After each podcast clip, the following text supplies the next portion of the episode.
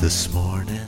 Hello，大家晚上好，这里是.手游 FM，欢迎您继续陪我一起读书。今天我们还是来读李笑来老师的新生：七年就是一辈子。别人一年都读多少本书呢？这不太好统计，但美国人有相对好一些的统计数据，看看他们的吧。随便在网上搜了一下，挑了个比较靠谱的出处。以下调查结果来自于 Pew Research Center。Among all American adults, the average number of books read or listened to in the past year is 12, and the median number is 5. In other words, half of adults read more than 5 books and half read fewer. 这个调查结果是，美国成年人平均来看，大约一年读十二本书。首先要明白，调查这事儿 常常并不完全靠谱，很难知道那些填写调查表单的人是否说的是真话。不能排除有些人不好意思写太少，随便就在真实数字前面加上一个一的情况。也肯定有很多人一年到头也没读过一本书，这些人会把平均值拉下来很大一个幅度，因为大量阅读的人在哪儿都是少数。又搜索了一下，发现同年度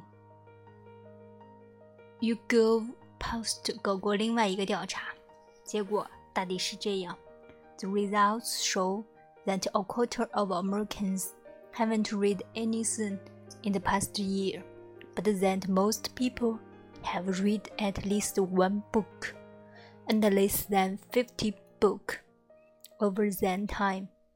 The margin of error is Three point five percent 具体结果是，百分之二十八的人过去的一年中根本就没有读过任何一本书。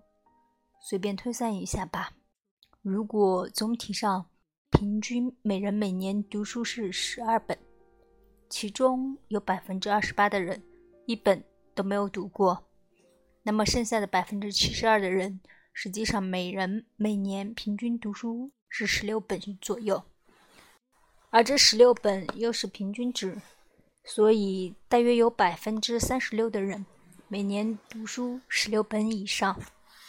也就是说，如果你是在美国生活的成年人，一年要读十六本书以上，才勉强算是中上下三等中的第一等。另外，在上述第二个调查中，大约只有百分之八的人表示自己过去的一年中读过的书超过五十本。这里并不排除有些人过去的一年里读了五十本小说，虚构类 （function），而不是知识类。非虚构类 （non-function） 也同样不能排除有些人并没有说实话。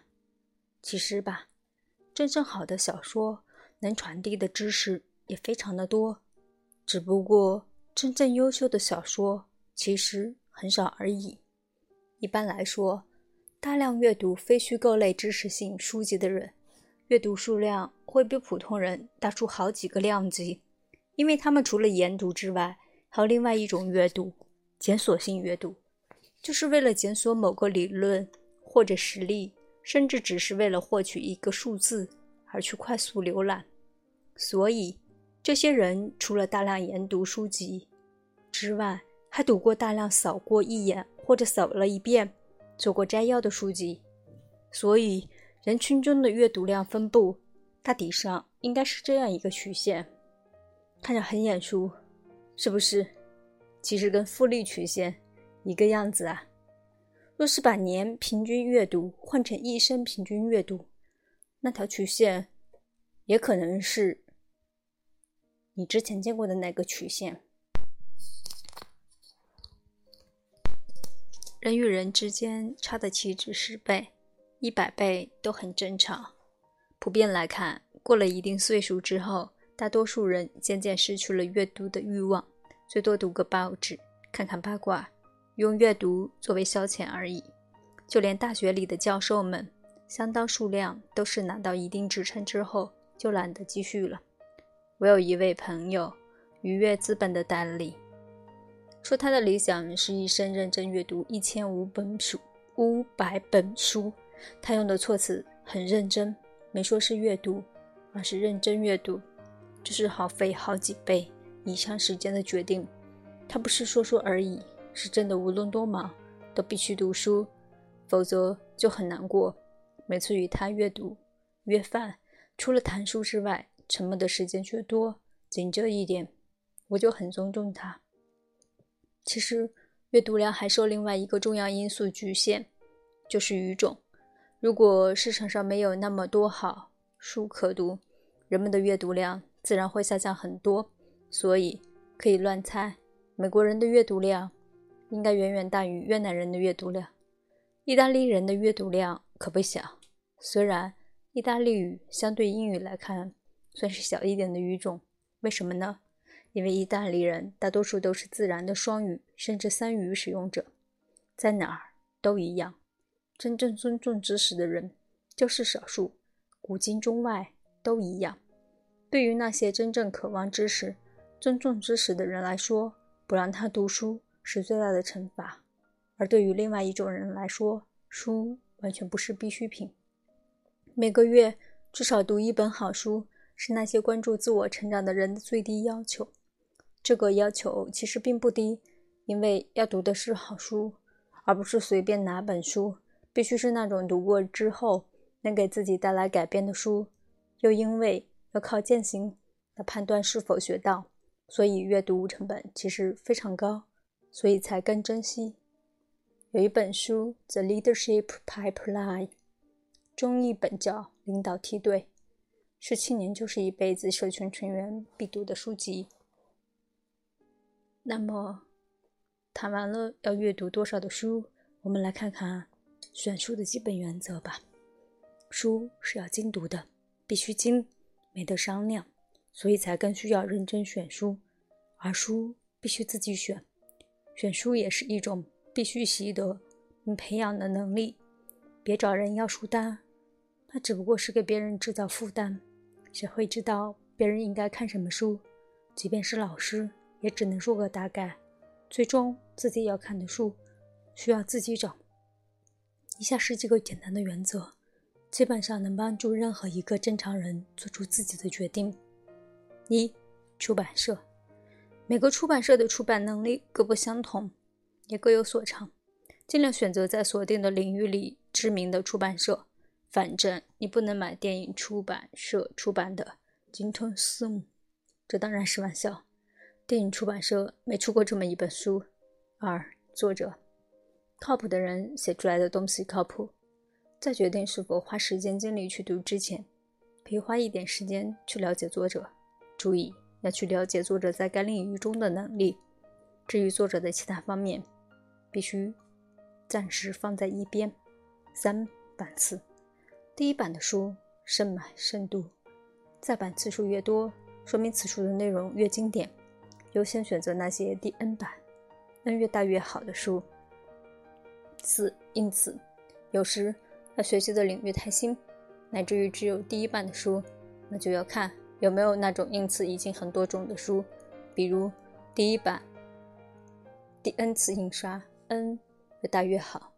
五，印数，即便最终你不得不买第一版第一次印刷的书，那也就好像看看印数，首印数量太少。可能说明出版社对其销量没有信心。六，编与著，编著这两个字经常放在一起，但实际上有天壤之别。著的意思是原创成分更多，编的意思是拿来放在一起。有的书缺德，把两个字放在一起，用编著糊弄读者。当然要优先选著作。七。参考文献，为了习得知识而去读书，都是技术文献之类的非虚构类书籍。如果书后没有详尽的参考文献列表，那这本书不值得读。更多的可能性是，那并非是作者用笔写的，而是他用剪刀浆糊拼出来的东西。这一条格外重要。真的在乎它，就会知道中文书中可选择数量其实很少。另外，好书的参考文献往往相当于一个地图，你按图索骥，就会找到更多好书、经典书。把索引好的参考文献，或者说合格的参考文献，是要有详尽的索引的。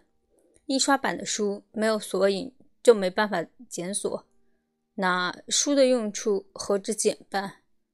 当然，这也是我们为什么更喜欢电子书的重要原因。可随时全文搜索呀。